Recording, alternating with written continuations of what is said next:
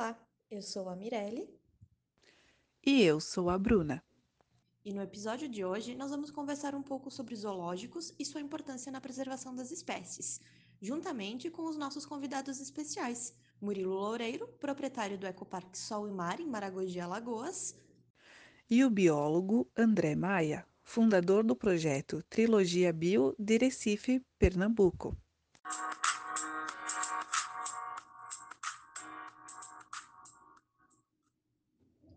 Para iniciar, vamos entender um pouquinho sobre a diferença entre animais silvestres, exóticos e selvagens. Os animais silvestres são aqueles que estão dentro do território nacional, como por exemplo a onça pintada. Os animais exóticos são aqueles que não estão presentes no nosso território nacional, como por exemplo os leões. Já os animais selvagens são aqueles que estão dentro da natureza, Atualmente e cada vez mais, a nossa flora e fauna sofrem com a fragmentação e degradação de habitats. Mas e aí? E os animais que vivem ali? O que acontece com eles? Alguns morrem, outros são mutilados e muitas vezes acabam por desaparecer na natureza. E é aí que entra a principal função dos zoológicos de hoje em dia, receber animais incapacitados de voltar para a natureza e servir como centros de pesquisa, criação, reprodução e reintrodução, além de ser uma potencial ferramenta de educação ambiental. E para entender um pouquinho mais sobre esses empreendimentos, vamos conversar com o Murilo. Murilo, conta pra gente como foi que iniciou esse projeto da Ecoparque Sol e Mar tinha alguns animais em casa com nota fiscal. É, vim, vim, morar na pousada por causa do falecimento do meu pai e trouxe os meus animais. E o pessoal começou a visitar, os, os burgueiros sempre paravam, tinha arara, tucano. E foi pegando, só que junto com, com, com a visibilidade que deu, veio muita denúncia também. E o órgão ambiental começou a atacar. O estava aqui quase toda semana, aí chegava, fiscalizava, via que os bichos eram de origem legal, que era nota fiscal. Só que com isso foi criando uma aproximação entre a gente e o pessoal do órgão ambiental. E Murilo, da onde que tu buscou, na verdade, toda essa ideia, né? Tu fez alguma viagem, tu foi buscar em outros países? Do, como é que tu tirou toda essa a, a, a ideia mesmo, né, dos recintos, dessa da estrutura? Então, algumas coisas a gente pesquisou na internet antes de começar a construir, a gente, eu tinha acabado de chegar na Austrália, visitei alguns zoológicos lá, coisa de outro mundo, totalmente fora da nossa realidade, mas eu consegui pegar algumas coisas de lá. Porém, é, existe uma, uma, normativa dentro da, lei de norma, é a normativa 7 de norma, que determina o tamanho mínimo de cada recinto e alguns pré-requisitos, esse tamanho de lago, altura de recinto, então a gente se baseou muito por essa, por essa normativa também. Todos os nossos recintos hoje são maiores do que a normativa pede. Por exemplo, é, é, a gente recebeu uma onça agora, mutilada, pela normativa eles pedem 85, 87 metros quadrados para um casal de onça. Nosso recinto tem 300 metros. Os animais eles vêm da onde? Além desses que tu já tem, né? Que tu trouxe contigo? Então, os animais, a grande maioria hoje vem dos órgãos ambientais de apreensões, animais mutilados, animais mutilados, é, animais que, que sofrem algum acidente em, de atropelamento, de, de amputação de asa, que não podem retornar para a natureza. Murilo, tu estava comentando dos recintos, né? Uh, entrando nessa parte de recinto, a gente vê que é muito importante para animais mantidos em cativeiro o enriquecimento ambiental, né? O, que, que vocês proporcionam ali? Claro que é diferente para cada animal. Uma arara precisa de, de um enriquecimento, uma onça vai precisar de outro, mas no básico, assim, em geral, o que, que vocês estão proporcionando hoje? Hoje a gente tem brinquedos dentro de, de alguns recintos e a gente tem uma pessoa só para fazer enriquecimento. Um dia da semana ela vai fazer com primata, outro dia vai fazer com ave toda semana muda, vai pegando ideia na internet. É, enfim, ideia não falta para para fazer os se movimentarem e ocuparem o tempo deles. Sobre a Kira, né, a onça, vamos falar um pouquinho de dificuldade. Tu comentou que ela é mutilada, ela não tem uma das patas dianteiras, né? Como é tratar, criar um animal desses, né? Como é que é o manejo de um animal desses? Ó, Kira é extremamente dócil. A gente consegue entrar no recinto com ela, consegue fazer carinho e tudo.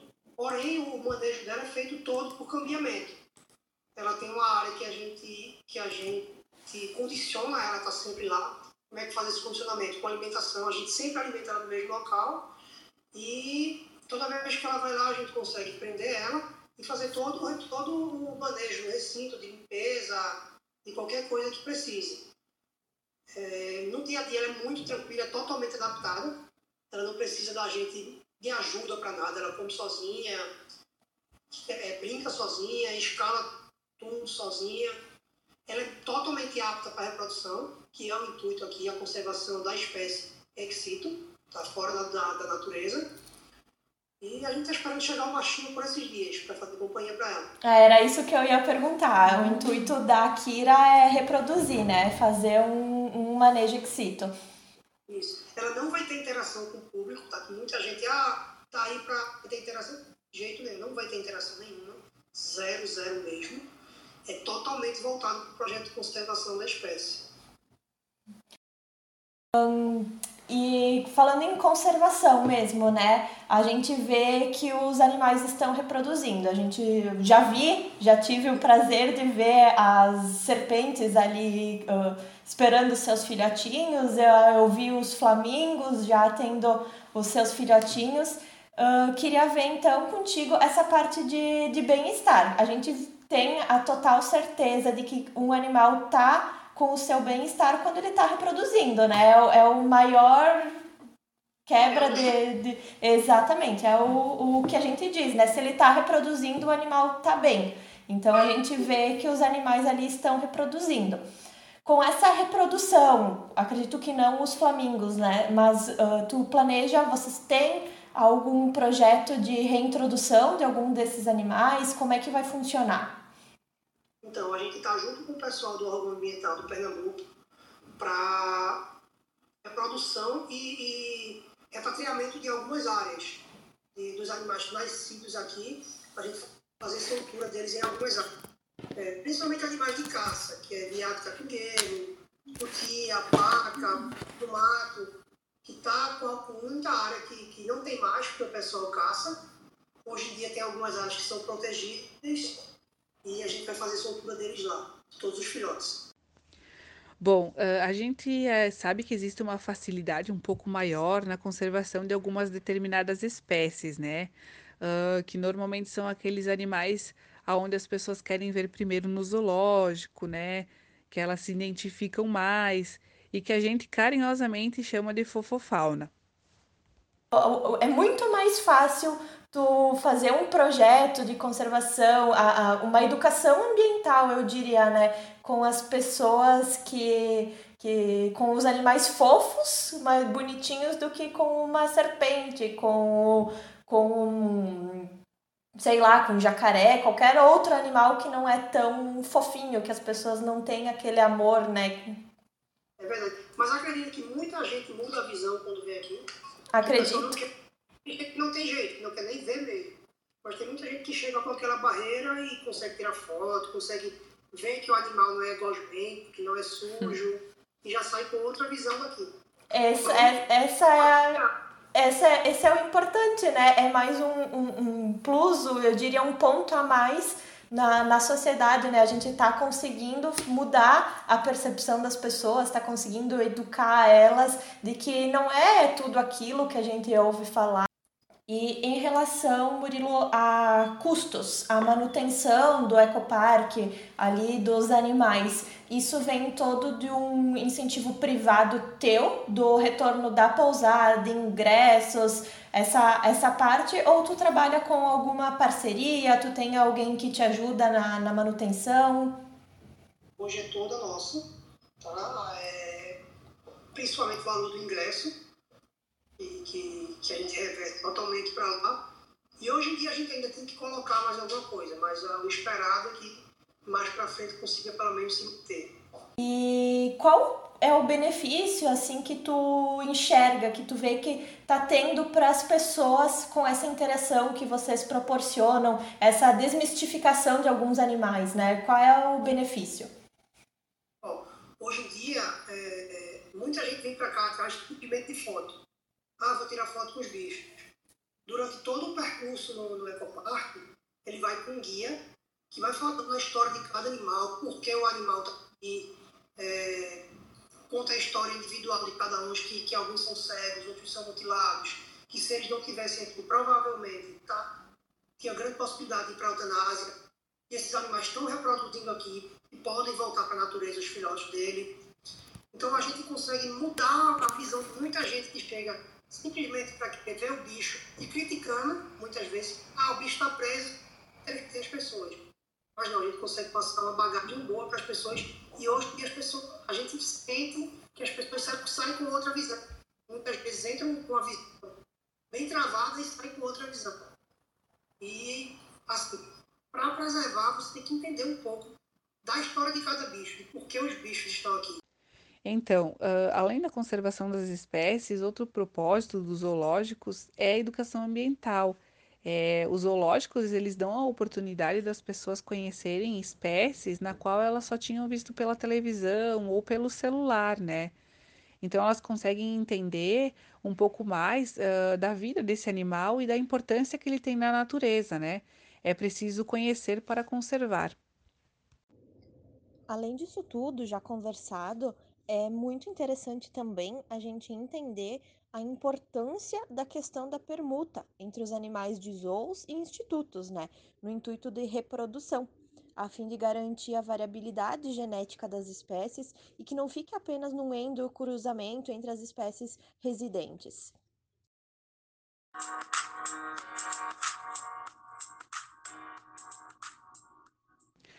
Agora que entendemos um pouco do funcionamento de um zoo e seus objetivos, vamos buscar compreender melhor de onde vêm esses animais e, para isso, nada melhor que conversar com alguém que trabalha diretamente com o resgate.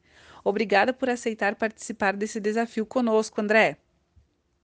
Salve, salve galera, tudo bem? Para quem não me conhece, eu sou André Maia, biólogo do Recife, Pernambuco, diretor do projeto Trilogia Bio, que a gente trabalha com resgate de animais silvestres de forma voluntária em parceria com o órgão ambiental estadual, a CPRH. André, antes da gente entrar nesse assunto de resgate e reintrodução propriamente dita, conta pra gente, já que você tá nesse meio, por que que tu acha que algumas pessoas são contra os zoológicos? Boa parte da população, por falta de conhecimento técnico e acreditar em blogueiras, terminam tendo conceitos antigos sobre os zoológicos, acreditando que os zoos são responsáveis pela perda da biodiversidade e sofrimento animal. Da mesma forma que existem profissionais que se destacam no mercado de trabalho, também existem profissionais que não são tão favoráveis. Da mesma forma que existe um bom restaurante e um restaurante ruim, também existem zoológicos competentes e zoológicos que precisam melhorar muito. Isso é fato. Porém, um conceito arcaico e antigo de zoológico é acreditar que zoológicos são locais onde os animais são mantidos em cativeiro para visitação. Sendo assim, pessoas que vão até esses locais conseguem visualizar animais que não poderiam ser vistos em outros locais.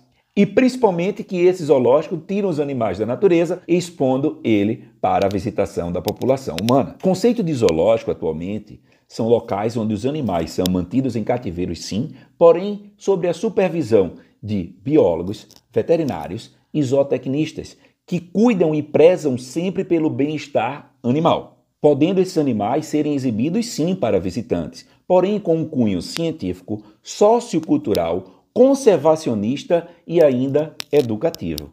Agora, eu posso garantir a vocês com toda certeza que a perda da biodiversidade mundial não vem por causa do zoológico. O que faz com que a gente perca a biodiversidade mundial, primeiro, desmatamento, com o agronegócio, construção civil e principalmente o aumento da população, impactos ambientais através da queimada, por exemplo, na Amazônia, derramamento de resíduos em Brumadinho e Mariana, petróleo no litoral nordestino. O tráfico de animais silvestres eles devem sim ser combatidos, evitando assim que as pessoas retirem animais da natureza, coisa que os zoológicos não fazem. Os animais que chegam até os zoos são animais oriundos do tráfico e também alguns deles que sofreram ações antrópicas e não conseguem mais voltar para a natureza. E na tua opinião, então, por que os zoos são importantes? Qual o objetivo dessas instituições? Hoje em dia, realmente os zoológicos vão muito além de manter um animal em cativeiro. O objetivo do zoológico não é apenas a visitação e a visualização de animais silvestres e animais exóticos. Estão preocupados com a liberdade do comportamento animal, fazendo trabalhos como é o caso dos enriquecimentos, que podem ser enriquecimentos físicos, sensoriais, alimentício, social e ainda cognitivo. Zoológico como o zoo das aves, e além de se preocupar com a representação de cada bioma dentro dos recintos, sempre que possível coloca animais de espécies diferentes para que possam conviver dentro de um recinto simulando o meio ambiente natural. Hoje em dia, os zoológicos eles são muito mais científicos, se preocupando com a reprodução dos animais, fazendo com que alguns desses animais possam até ser devolvidos para a natureza. Olha que bacana, evitando assim o processo de extinção. Para iniciar no assunto de resgate, então, nos ajuda a entender como que eles funcionam, como é que vocês fazem, quando é que é indicado fazer esse resgate. O resgate do trilogia a gente é chamado pelo no nosso estado, né, que é Pernambuco. Só que infelizmente a gente não consegue cobrir o estado todo. Nós somos oito e temos uma grande dificuldade porque mesmo sendo oito, as pessoas se disponibilizando mas a carteira é só uma, que é só a minha. Então isso termina dando uma dificuldade muito grande para que a gente possa conseguir fazer e dar conta de todos os resgates. Porque tanto pode acontecer um resgate próximo de casa, como também pode acontecer um resgate a 600 ou 800 quilômetros de casa e aí dificulta muito para que a gente possa dar continuidade a esse processo. É, o indicado de se fazer resgate é sempre que aparece um animal silvestre que esse animal se encontra na casa de alguém sem condições de ser devolvido à natureza. Então é uma coisa que a gente pergunta se o animal está saudável, se não está saudável. Então, se o animal não estiver saudável, o indicado é fazer resgate. Se o animal estiver saudável, o indicado é que a pessoa já devolva esse animal automaticamente para a natureza. Né? E é óbvio que para fazer o resgate, o animal tem que estar fora do ambiente natural dele. Tu comentou que deve ser visto se o animal é saudável ou não. É feito algum exame para verificar isso, a saúde desses animais? Como é que é? Como é que funciona? Conta para nós. Os exames são feitos no próprio centro de triagem, no CETAS. O CETAS aqui ele tem estrutura de clínica, ele tem estrutura de recintos, ele tem veterinários, ele tem biólogos. É, ele tem espaço para estágio e aí essa, esse, tudo é feito lá, toda análise clínica para depois a possível soltura, caso o animal tenha possibilidade. Aqui no estado de Pernambuco, o CETAS ele não pratica eutanásia, que é uma prática normal acontecer em outros estados. É, o fato de não praticar a eutanásia termina acumulando muitos animais também que não podem ser devolvidos à natureza. Esse é um dos objetivos da gente estar tá fomentando o primeiro zoológico só de animais mutilados, para que a gente possa desobstruir os setas e possa ter esse animal, além de ter uma segunda chance de vida, ele possa ser utilizado como ferramenta de educação ambiental, educando crianças para que não possa ter mais o, consumo do tráfico, porque combater o tráfico é muito difícil. Muita gente combate zoológico, mas poucas pessoas vão lá combater o traficante, que esse é o real perigo da perda da biodiversidade. Então, como a gente entendeu da pior forma possível, que a gente não pode bater de frente com o tráfico, o objetivo da gente é zerar o consumo de animais oriundo do tráfico. E o animal estando apto a ser reintroduzido, é feito algum estudo de onde vai ser feita essa soltura, para ver como é a população dessa espécie nesse local, se não vai gerar nenhuma superpopulação, alguma competição com outra espécie? A área que o animal é solto, primeiro é feito por biomas, né? Obviamente, você vai ter que entender um pouco do bioma para saber se o animal é de Mata Atlântica, se o animal é de Caatinga. Tem vários animais nos setas aqui, oriundos do tráfico, que são animais de outros de biomas que a gente não tem aqui araucária, por exemplo, que vocês têm aí na região de vocês, a gente não tem aqui. Então, esses animais eles ficam nos setas esperando um momento e uma, uma benfeitoria do poder público, então até mesmo de algumas empresas, é, como é o caso das empresas aéreas, para que possam pegar esses animais e levar esses animais para que eles possam ser reintroduzidos nos seus locais de soltura, Amazônia, Pantanal, Pampas, entre outros. Então, essa condição da soltura, é, o estudo de área também é feito, um mapeamento para saber a quantidade de indivíduos e a quantidade que a área suporta para que você também não possa superlotar né, e superpovoar aquela região, porque senão você vai estar fazendo a soltura direto naquele ambiente, automaticamente superpovoando, você termina interferindo diretamente na cadeia alimentar. Tá certo? E uma vez isso sendo interferido na cadeia alimentar, você vai ter um impacto ambiental muitas vezes irreversíveis. Tá bom? Uh, e após a soltura, é feito algum acompanhamento desses animais uh, para ver se eles se adaptam ao ambiente, ao grupo residente? Existe um acompanhamento sim. Os animais, antes de ir para a soltura, eles são colocados em bandos, certo? Claro, obviamente, animais que vivem em bandos, eles são colocados em bandos. Vou dar um exemplo para você dos papagaios. Os papagaios da Caatinga, quando eles são resgatados aqui, eles são levados por setas, eles passam pela quarentena, eles passam por medicamento, ele passa por um processo de nutrição e eles vão ser introduzidos em bandos, geralmente de 30 papagaios. Após esse processo, eles são levados para o interior do estado de Pernambuco, aproximadamente 800 quilômetros de distância da cidade, da capital Recife, aonde lá eles vão ficar em outro viveiro durante um bom tempo, se adaptando àquele ambiente.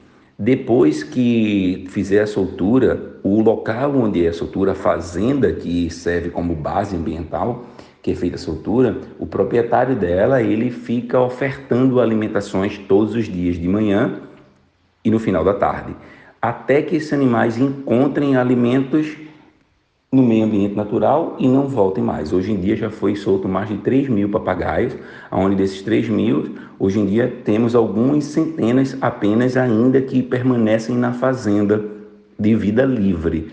Porém, o restante já está adaptado 100% ao ambiente natural, à natureza, e está povoando, inclusive fazendo ninhos e reprodução. Perfeito, André. Muito obrigada por compartilhar da tua experiência conosco. E eu gostaria que tu deixasse a tua mensagem final para a gente e para todo mundo que está nos escutando agora. É importante que você abra sua mente para poder entender a real importância desse empreendimento de fauna dentro de cada região. É assustador como as pessoas não acreditam tanto na ciência e por conta disso estamos passando problemas seríssimos hoje em dia, como é o caso dessa pandemia. Então, abra sua mente Procure se informar com quem realmente entende. Não acredite só porque as pessoas podem ter um M de seguidores no Instagram, que elas são as pessoas mais corretas do mundo. É preciso conhecer para poder preservar. É preciso compreender para poder aprender. É preciso respeitar para poder seguirmos em frente. Abraço animal a todos vocês e até a próxima.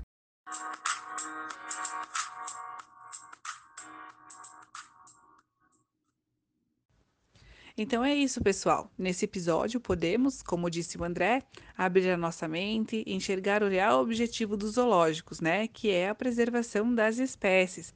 A gente pode aprender um pouquinho de como funciona desde o resgate, os exames, até a soltura e a volta para a natureza, ou daqueles que não podem voltar, né? Então, como eles são cuidados nos zoológicos, tudo visando a preservação das espécies.